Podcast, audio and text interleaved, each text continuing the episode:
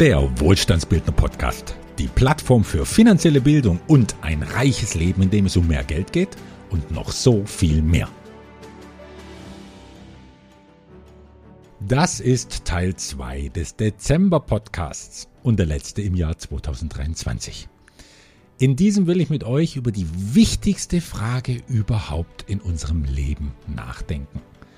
Denn alles, was wir denken, sagen und tun, ist ein Ausdruck davon, wie wir diese Frage für uns beantworten. Und daher ist es sehr zu empfehlen, für Investoren allemal, sich ab und zu bewusst mit dieser Frage auseinanderzusetzen. Und das gilt für Superreich natürlich genauso wie für jeden anderen auch. Und im Rahmen der seit Monaten angekündigten Hängematte-Geschichte will ich heute kommentieren, wie zwei der einflussreichsten und deshalb auch reichsten Menschen auf der Erde diese Frage für sich beantworten.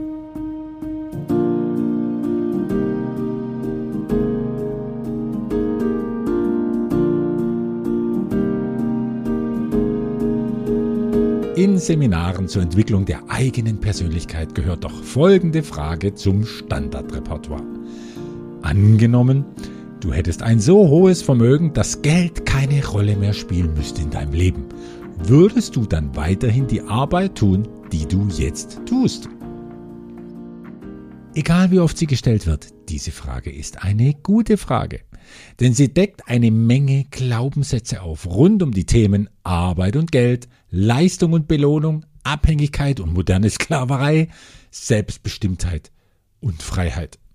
Und das ist ein Themenkomplex, der heftige Emotionen aufkommen lässt in vielen Menschen, sofern sie denn bereit sind, sich ihm wirklich ehrlich zu stellen. Denn er führt schonungslos direkt zur Frage aller Fragen. Hinein ins Zentrum allen bewussten menschlichen Seins, ins Heiligtum unserer Selbstvergewisserung. Und diese Frage lautet in drei Worten, wer bin ich? Who am I? Qui suis je? Wer bin ich? Und wenn wir diese Frage auf die Arbeitssituation eines Menschen anwenden, tritt ein weit verbreitetes Phänomen zutage. Nimmst du jemandem seine Arbeit weg, nimmst du ihm einen großen Teil seiner Identität. Daher ist es für die meisten Arbeitslosen auch schwieriger, auf die Frage, wer bin ich, eine Antwort zu finden, als für die, die wissen, was sie jeden Tag zu tun haben. Es ist generell ein heilsam aufdeckendes Verfahren, sich vorzustellen, dass einem das weggenommen wird, was man gewöhnt ist zu haben und zu sein. Denn dann ist die Frage, was von der eigenen Persönlichkeit noch übrig bleibt. Beispiele dazu. Die Aussage, du bist deine Arbeit, die trifft auf einen Großteil der Menschen zu. Und das noch mehr, wenn sie mitten im Arbeitsleben stehen und ihren Job einigermaßen gern haben. Nimm ihnen ihre Arbeit weg, dann wissen viele nicht, was sie mit den vielen Stunden am Tag auf Dauer anfangen sollen. Denn mit der Arbeit fallen womöglich einige zentrale Seinsbedürfnisse weg, wie etwa von sich sagen zu können, ich bin fleißig, ich bin unabhängig, ich wuppe mein eigenes Leben, trage etwas zur Gesellschaft bei, ich tue etwas Sinnvolles. Genauso verbreitet ist auch diese Identitätsverknüpfung. Du bist deine Familie und deine Kinder. Das wissen in der traditionellen Familienstruktur vor allem Mütter. Spätestens dann, wenn ihre Kinder viel zu schnell groß und flügge geworden sind. Dann sitzen sie vor einem riesigen Persönlichkeitsvakuum und fragen sich, okay, das mit der Vollzeitmama hat sich jetzt erledigt, was fange ich mit mir an? Die müssen sich dann regelrecht neu erfinden. Oder Während meines Lebens als Konzertmusiker hätte man mich in eine, ja, schon heftige Identitätskrise getrieben, wenn man mir mein Instrument weggenommen hätte. Denn ich war meine Kunst, mein unablässiges Üben, mein Konzertieren. Mir wäre es da wie Profifußballern gegangen. Hätte ich etwa wegen eines körperlichen Schadens meinen damaligen Daseinszweck nicht mehr verfolgen können, den als Musiker, hätte ich vermutlich lange Zeit mein Leben nicht geregelt bekommen.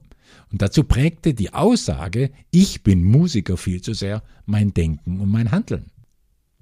Andere Beispiele, kleinere, aber trotzdem wesentliche.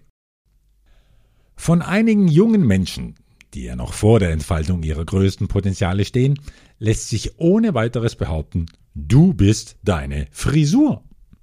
Dass das stimmt, erkennt man daran, dass viele gerade junge Mädels lieber gar nicht das Haus verlassen, als mit einem nicht perfekt gestylten Outfit. Da verschwindet einfach ein großer Teil der Identität, wenn Föhnwelle und Schminke nicht stimmen. Da will man lieber unsichtbar bleiben, weil man sich unsichtbar fühlt. Oder jungen Männern, Testosteron geladen und abenteuerlustig, lässt sich auf den Leib zusagen, du bist dein Sport und dein Fitnessstudio oder du bist deine Freundin und dein Sex. Und einer der größten identitätsstiftenden Faktoren in unserer westlichen Welt ist natürlich, und mit dem weiß auch wieder jeder, dass wir uns ja in einem Wohlstandsbildner-Podcast befinden, das ist natürlich die Aussage, du bist dein Geld. Vielen wäre diese Titulierung natürlich zu schnöde, aber Synonyme für Geld sind ganz oft Karriere, Ehrgeiz, Konkurrenzkampf, Geiz und Sparsamkeit. Ich bewerte das übrigens alles nicht. Nichts ist verwerflich daran, sich irgendein Spielzeug im Sandkasten des Lebens auszusuchen, um damit leidenschaftlich Burgen oder Hörnchen zu formen, die einem Geld einbringen. Und hat sich die eigene Persönlichkeit genug selbst erfahren darin, wie es sich anfühlt, bestmöglich Burgen und Hörnchen zu sandeln, dann findet sich zur rechten Zeit eine neue Rolle, die den Satz Ich bin vervollständigt. Doch genau darauf will ich hinaus. Die Tatsache, dass sich unsere identitätsstiftenden Inhalte im Leben auch ständig wandeln, diese Tatsache ist doch vielleicht ein Hinweis darauf, dass wir all das mit Familie, Geld, Beruf und Hobby und so weiter nicht wirklich sind, sondern dass das etwas ist, was wir vorübergehend haben, und zwar als Rolle, die uns für eine gewisse Zeit interessiert, erfüllt oder sogar glücklich macht. Womöglich geht es ja nur darum, Erfahrungen zu machen und zu spüren, wie es sich eben anfühlt, in den jeweiligen Rollen zu leben. Doch nichts davon ist ein Hinweis darauf, wer oder was wir wirklich sind. Bleibt eine einzige Frage übrig dann. Wer oder was sind wir wirklich, wenn wir wahrhaftig nackt dastehen, nämlich ohne Rollen, Masken und Glaubenssätzen? Was bleibt denn von uns übrig, wenn wir nichts mehr haben sollten? Und zwar ganz zu Ende gedacht, wenn wir keinen Körper mehr haben und wenn wir nicht einmal die Gedanken über uns selbst haben. Ist es dann vorbei, weil wir denken, nichts mehr zu sein? Wir verlöschen also und verschwinden wie eine Kerze, deren Wachs aufgebraucht ist? Ist es das, was du denkst? Die Fragen darf sich jeder selbst beantworten, wenn er überhaupt will. Ich persönlich denke, es bleibt nicht nichts übrig, wenn ich alles ablege, was man sich auf Erden so anzieht. Und damit meine ich nicht nur einen Körper, sondern auch die eigenen Gedanken. Gedanken sind nur die Kleider des Geistes. Ein nackter Geist denkt nicht. Aber was bleibt dann? Für mich ist die Frage alles andere als trivial oder spekulativ. Womöglich nähern wir uns mit ihr nämlich dem einzigen, was wirklich wesentlich ist in diesem Leben, weil es unser Wesen ist.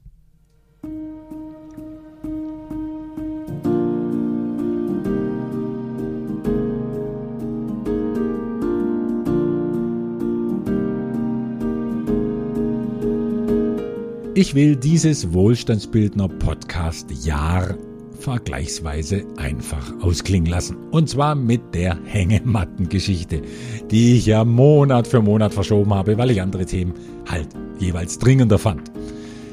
Einfach ist diese Geschichte deshalb, weil sie einen Kerngedanken hat, den ich schon oft in den letzten Jahren habe anklingen lassen. Und dabei geht es um folgenden Glaubenssatz. Wer des Geldes wegen nicht mehr arbeiten muss, arbeitet gar nicht mehr, sondern macht Dauerurlaub, schnappt sich an einem Südseestrand seiner Wahl eine Hängematte und genießt das Leben. Ich nenne diesen Glaubenssatz, dem kaum zu glauben enorm viele Menschen verfallen sind, den Hängematten-Irrglauben. So, für die, die dieser Podcast-Reihe erst kürzlich beigetreten sind und es nicht wie Christian aus Bayern gemacht haben, der sage und schreibe alle fast 100 Podcasts innerhalb von zwei Wochen angehört hat, denen erkläre ich nochmals meine Motivation, warum ich dieses Thema Hängematte immer mal wieder erwähne. Es ist jetzt schon ein paar Jahre her. Da verirrte sich jemand auf Facebook auf einem meiner Artikel, in dem es natürlich um finanzielle Bildung und Finanzseminare ging. Dieser Artikel hat den oder diejenige, weiß ich gar nicht mehr so genau, veranlasst, einen Kommentar zu hinterlassen. Ja, ein Kommentar mit der oft gesehenen Facebook-Einstellung aller Ich piss dir jetzt einfach mal ans Bein, weil ich mit meiner Zeit nichts Besseres anzustellen weiß. Und dann hat der oder die sowas geschrieben wie wenn was an deinem Gefasel von finanzieller Bildung dran wäre, dann hättest du es ja wohl nicht nötig, Seminare zu verkaufen, sondern würdest in der Hängematte auf einer Insel dein Leben genießen. Ihr seid doch alles Betrüger.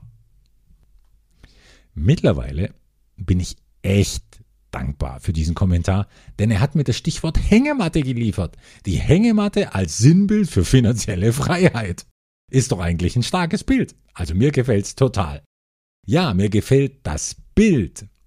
Aber das Bild hat nichts mit der Realität eines Investoren zu tun oder mit mir. Und daher hat mich auch diese Unterstellung nicht die Bohne getroffen. Ich würde mit meinen Seminaren, mit meiner Strategie und mit meinen ja wahrlich ziemlich realen Investments Leute über den Tisch ziehen. Wie real sie denn wirklich sind, zeigte sich erst wieder vor einer Woche in einem Video, das der Chefemittent persönlich gemacht hat, indem er die brandneu installierte Abfüllanlage für unser Wasser vorgestellt hat, mitsamt der Brunnen und weiterer Grundstücksbegehungen. Naja, also wer hier Betrug wittert, der soll einfach hinfliegen und es sich selbst anschauen, was er schon mittlerweile rund 100 Wohlstandsbildner gemacht haben. Nächstes Jahr dürften viele dazukommen, aber davon mehr im Januar-Podcast. Also warum rede ich heute wieder darüber? Weil mich ein Artikel auf Welt Online an diesen Facebook-Kommentar erinnert hat und eine Gelegenheit jetzt bietet, das Denken und Tun von zwei der reichsten Menschen des Planeten in den Fokus zu nehmen. Link zu dem Artikel siehe wie immer in den Show Notes, ist aber in dem Fall hinter der Bezahlschranke. In diesem Artikel geht es um das heutige Leben der Google-Gründer Larry Page und Sergey Brin. Das sind zwei Menschen, die 2022 durch den Aktienkurs von Alphabet zu den sogenannten Centimilliardären aufgeschlossen haben. Nach Börsenbewertung besitzen sie also mehr als 100 Milliarden Dollar. Das ist doch ganz schön viel Geld und ein berechtigter Anlass zum Nachdenken für den, der darüber frei verfügen kann. Und zwar zum Nachdenken darüber, was er denn mit so viel Geld anstellen will und mit so viel Freiheit, Möglichkeiten und Einfluss, die damit einhergehen. Und die beiden bis heute recht jung gebliebenen Google-Gründer haben sich Gedanken gemacht. Jeder auf seine Weise, im Ergebnis dann aber doch recht ähnlich. Beide haben sich ja 2019 aus dem operativen Geschäft von Alphabet, der Muttergesellschaft von Google, weitgehend herausgenommen typische Begründung, damit die Presse halt irgendwas schreiben kann. Und genau das hat sie dann auch geschrieben und ich will genau das jetzt mal ein bisschen aufspießen, weil es so unsinnig und so dümmlich ist. Sie hat geschrieben, Bryn und Paige wollten sich jetzt mehr ums Elterndasein und die Familie kümmern. Aha. Jetzt wollen zwei Supermilliardäre also nur noch Papa spielen, nachdem sie ihr Leben lang in einem der weltweit größten Hamsterräder herumgerannt sind überhaupt. Von der die Welt bewegenden Vollaktivität direkt an den Esstisch, um hungrigen Kleinkindern das Lätzchen umzubinden. Ist es denn plausibel? Sich so herauszunehmen aus der Welt ist doch gar nicht möglich bei solchen Vollblutunternehmern, die über Intelligenz, Geld und Kontakte verfügen und von all dem wirklich mal richtig reichlich. Man muss sich ja vorstellen, wie sehr die Identität eines Menschen erfüllt und geprägt sein muss, wenn er etwas erfunden hat wie Google. Etwas, das die gesamte Welt und nahezu das Leben eines jeden Menschen derart beeinflusst und die Art, wie wir mittlerweile mit dem Internet umgehen. Kann so ein Mensch, der die Welt und das Leben von Milliarden verändert hat, kann der sich von heute auf morgen reduzieren auf das Dasein eines Papas, dem es allein ums Wohlsein geht von ein oder zwei in Windeln scheißenden Menschenwesen. Verzeihung, aber ich überzeichne bewusst ein wenig. Denn das wäre doch, als würde der Mount Everest entscheiden, Leute, ich war lange genug der höchste Berg der Welt. Ich finde Gefallen an der Idee, jetzt mal eine Weile Maulwurfshügel zu spielen ist doch sicher eine coole Erfahrung. Also wie stellt sich das jetzt wirklich dar? Nochmal, diese beiden Menschen sind extrem klug, haben extrem viel Kontakte und extrem viel Cash. So ein mächtiges Triumvirat, Klugheit, Kontakte, Cash, wirft nun ein viertes Element heraus, das viele Hängemattenträumer nicht auf dem Schirm haben. Und das sind Ideen. Extrem viele Ideen. Leute wie Bryn und Page bekommen so viele Ideen, entweder selbst oder auf den Tisch gelegt, dass sie für viel Geld Ideenvorsortierer und Prüfer einstellen müssen. Tatsächlich. Die legen ihnen dann nur noch die Sachen vor, die am besten zu ihnen passen, ihnen also Spaß machen könnten und natürlich in denen Potenzial steckt. Und jetzt nähern wir uns wieder dem Wesen von Menschen, also dem Wesentlichen. Was ist denn ein gutes Synonym für Potenzial? Ich würde mal sagen, Aufgabe. Jedes Potenzial ist eine Aufgabe, die einen auffordert, etwas aus diesem Potenzial zu machen. Es ist also eine Aufgabe wie eine Hausaufgabe, die es in der einen oder anderen Weise zu erledigen und damit zu leben und zu erfahren gilt. Bei diesem Wort Potenzial erinnere ich mich immer an einen der Kernsätze meiner Ausbildung zum Reinkarnationstherapeuten. Ist ja schon sehr lange her, ein wirklich vergangenes Leben. Aber der Satz hat sich mit Wucht bei mir eingebrannt und deshalb habe ich ihn ja auch schon öfter hier in diesen Podcasts anklingen lassen. Der Satz lautet, weil er ist immer wieder gut, jedes Potenzial, das du nicht lebst, wendet sich gegen dich. Und deshalb spreche ich von Aufgaben, denen wir nachgehen müssen. Wenn wir ihnen aus dem Weg gehen, werden wir es sanft und dann immer nachdrücklicher daran erinnert, dass es sie gibt, diese Aufgaben. Das äußert sich meiner Beobachtung nach am Anfang in Unzufriedenheit. Egal, was man als Aufschieberitis und Verdrängung ja sonst noch alles machen könnte, am nächsten Tag ist sie wieder da. Diese gärende, nervige Unzufriedenheit als unfehlbares Anzeichen dafür, dass wir nicht den Aufgaben folgen, die für uns wesentlich sind. Es gibt Menschen, die halten es Jahrzehnte aus mit dieser Unzufriedenheit, selbst wenn die sich irgendwann immer robuster bemerkbar macht und vielleicht sogar Symptome generiert, wie ständige Missgeschicke, die häufige Wahl des falschen Partners, Mobbing, Geldverluste, Krankheiten, vor allem chronische, Schlafstörungen, eine unerklärliche innere Unruhe, die auch durch Alkohol, Drogen oder Dauerfernsehen nicht betäubt werden kann. Jedes nicht gelebte Potenzial ist wie ein Automotor, der hochtourig im Leerlauf seine Umdrehungen macht. Und was macht er dabei? Ja, natürlich Lärm, Abgase und Wärme gibt er von sich. Und das alles zu ignorieren kostet einen Haufen Energie. Und klar, den Gang einlegen und losfahren, der Aufgabe also gerecht werden, ja, das kostet auch Energie, kostet Disziplin, aber es macht eben auch glücklich. Beim Leerlauf dagegen kommst du nicht von der Stelle und das frustriert. Einige müssen ja erst auf dem Sterbebett liegen, um zu erkennen, dass sie womöglich viele Fahrten in ihrem Leben aus dem Weg gegangen sind. Fahrten, die sie zu großartigen Zielen geführt hätten. Und dann sagen sie, hätte ich mich doch bloß getraut loszufahren, anstatt so viel Zeit mit Unwichtigem zu vergeuden. Dazu passt ein Zitat von John Rohn, einem amerikanischen Unternehmer und Motivationstrainer. Der sagte, In life, we must all suffer one of two pains. The pain of discipline or the pain of regret. I'm asking you, choose wisely. Also, so ähnlich wie im Leben müssen wir alle ein von zwei Schmerzen erleiden. Den Schmerz der Disziplin oder den Schmerz des Bedauerns. Ich empfehle dir, wähle weise. Und nun zurück zu den Google-Gründern, die ihren Jahrhundertkonzern verlassen haben. Was ja gar nicht ganz stimmt, wie ich gleich nochmal darlegen werde. Jedenfalls damals verlassen haben mit der von Journalisten erfundenen Begründung, sie wollten mehr Zeit für die Familie haben. Papa sein ist kein Potenzial. Das ist eine Rolle, mit der ich Potenziale ausleben kann. Was aber auch ganz anders ginge. Halt dann eben ohne Kinder. Noch mehr sind Frauen gefährdet zu denken, Mama sein wäre ein Potenzial. Und wenn sie dann Mama sein werden, haben sie ein erfülltes Leben. Nein, das Elterndasein selbst ist nur eine mögliche Strategie, um Potenziale leben zu können, in der Erfahrung halt mit eigenen Kindern.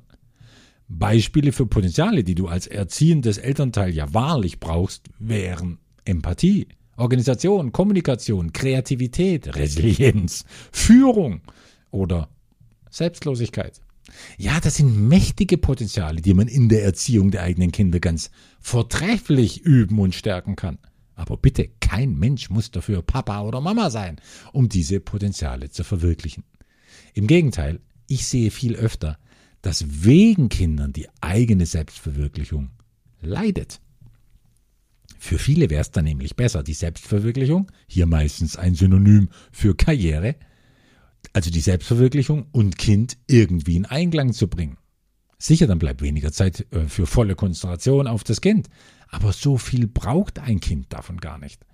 Ein Kind braucht vor allem glückliche, aktive, dabei in sich ruhende und ausgeglichene Eltern, weil die ihre Stärken leben können und das können sie meistens im Beruf.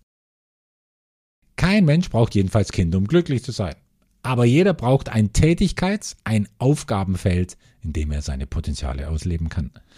Und nun stell dir vor, du wüsstest, welche Potenziale in dir schlummern, und dir wäre klar, was deine Aufgaben sind, was du jeden Tag alles bewegen könntest. Und angenommen, du hättest jetzt so viel Geld wie die Google-Jungs. Was würdest du jetzt machen? Ab mit dir in die Hängematte? Und nebenbei vielleicht noch gerade checken, wie viel Milliarden du wieder mehr hast mit steigenden Aktienkursen? Das, das wäre das Ticket für einen Flug mit Überschallgeschwindigkeit mitten hinein in eine Depression. Denn was ist eine Depression anderes als die größte Distanz zu den eigenen Fähigkeiten und nicht zu wissen, wer man ist? Die Anhäufung von Geld jedenfalls ist ja schon oft ein Hinweis darauf, dass du deinen Potenzialen auf der Spur bist.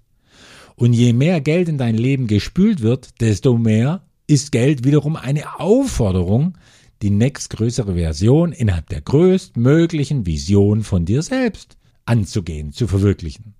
Es hört doch nie auf. Im Gegenteil, mit Geld fängt's ja erst so richtig an. Geld, der kluge Umgang mit Fülle, ist nämlich ein Potenzial an sich. Es ruft seinem Besitzer zu, nimm mich, mach was mit mir, vermehre mich. Wie im Gleichnis in der Bibel, die Geschichte mit den drei Söhnen und ihren Talenten. Ihr kennt die Geschichte, oder? Schöne Doppeldeutigkeit in diesem Zusammenhang.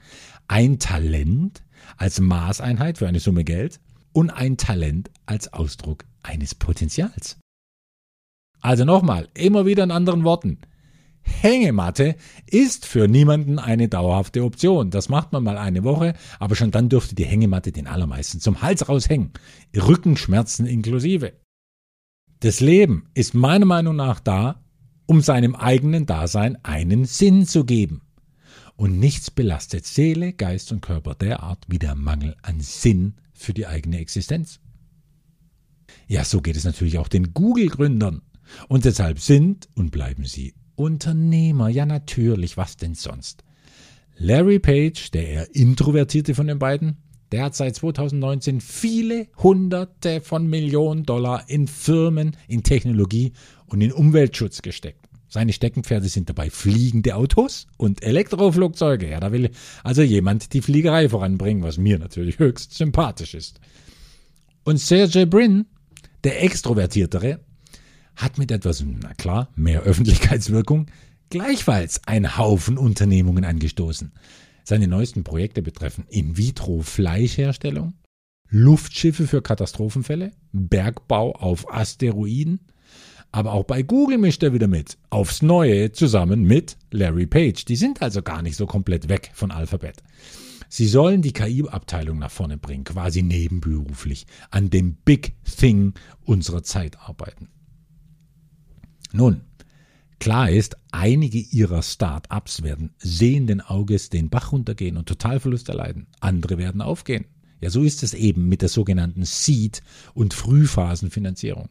Aber genau diese Investoren braucht es in unserer von Rezession bedrohten Welt mehr denn je. Investoren, deren persönliches Auskommen längst nicht mehr zur Debatte steht und sie deshalb viel Geld in neue Ideen, Wertschöpfungsketten und Arbeitsplätze stecken können. Denn das ist es, was die Welt lebendig hält. Und das ist auch ein Grund, warum ich so viel Zeit meines Lebens investiere in die Beobachtung von superreichen Menschen und Institutionen. Nicht nur, weil es mir hilft, Trends zu erkennen, um mein eigenes Investitionsverhalten feiner kalibrieren zu können. Es inspiriert und freut mich einfach zu sehen, was mit Geld alles machbar und umsetzbar ist. Allein davon zu wissen, macht auch mich schon irgendwie lebendiger und glücklicher. Und deshalb bin ich allen Superreichen dankbar für die Last der Verantwortung, die sie täglich mit so viel Geld schultern. Und dafür, wie sie mit ihren Ideen den Motor unserer Weltwirtschaft effektiver antreiben. Wahrlich effektiver antreiben als alle Politiker zusammen. Viel Geld schafft viele Möglichkeiten und viel Einfluss auf das Leben vieler Menschen. Und das ist es doch, was erfüllt. Das ist das, was das Glücksgefühl nährt, am Leben zu sein und etwas bewegen zu können. Und ob man das jetzt mit 100 Millionen macht oder mit ein paar tausend Euro in einem kleineren Rahmen, alles erzielt doch eine Wirkung. Und 27 Dollar generieren mitunter eine weit höhere Reichweite als Millionen. Das ist jetzt keine Behauptung gewesen, das ist eine bewiesene Geschichte. Und obwohl diese Geschichte die meisten kennen dürften, sie ist es doch wert, immer wieder erzählt zu werden.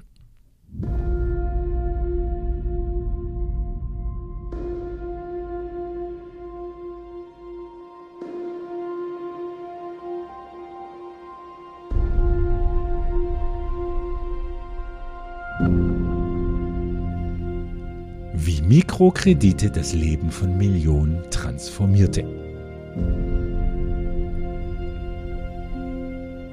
In den 1970er Jahren war Mohammad Yonos Wirtschaftsprofessor an einer Universität in Bangladesch. Jonas wird übrigens Y-U-N-U-S geschrieben, aber tatsächlich Jonas gesprochen. Und während er versuchte, seinen Studenten etwas über Wirtschaft beizubringen, sah er, dass seine Theorien oft ziemlich wenig mit der Realität der Menschen in Indien zu tun hatten, vor allem nicht mit der Realität der armen Menschen. Und deshalb beschloss er, eines Tages ein nahelegenes Dorf zu besuchen, um das Armutsphänomen besser zu verstehen. Und da fand er heraus, dass viele Menschen aufgrund von extrem hohen Zinssätzen, die von Kredithain verlangt wurden, in der Schuldenfalle steckten.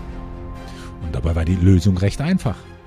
Die Menschen benötigten oft nur kleine Geldmengen, weniger als einen Dollar, um Rohstoffe für ihre Handwerksprojekte zu kaufen ohne dass Kredithaie ihre verzweifelte Lage ausnutzen.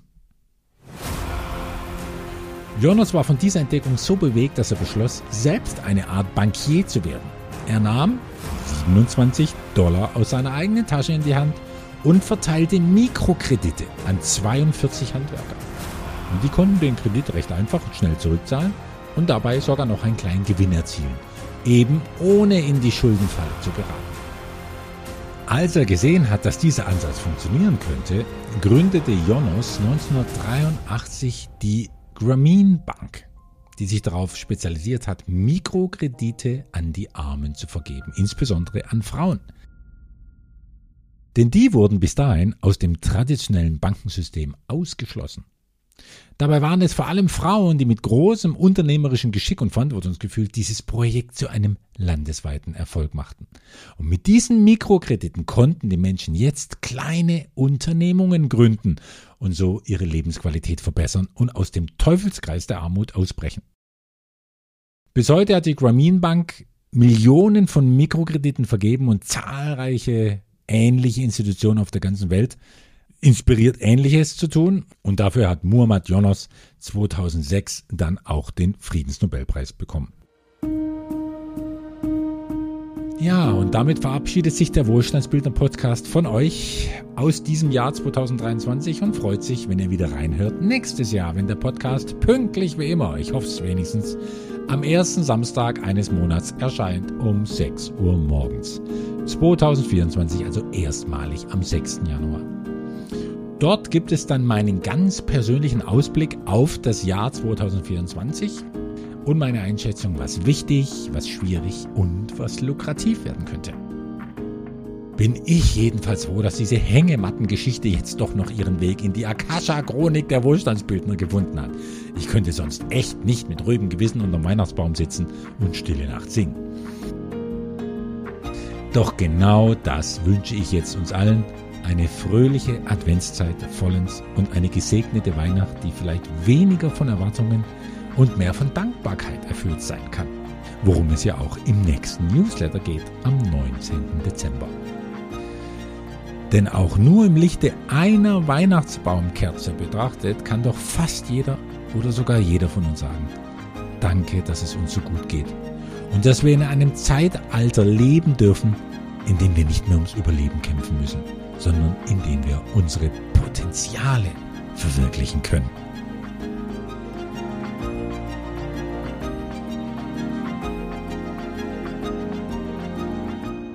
Euer Andreas, der Wohlstandsbildner.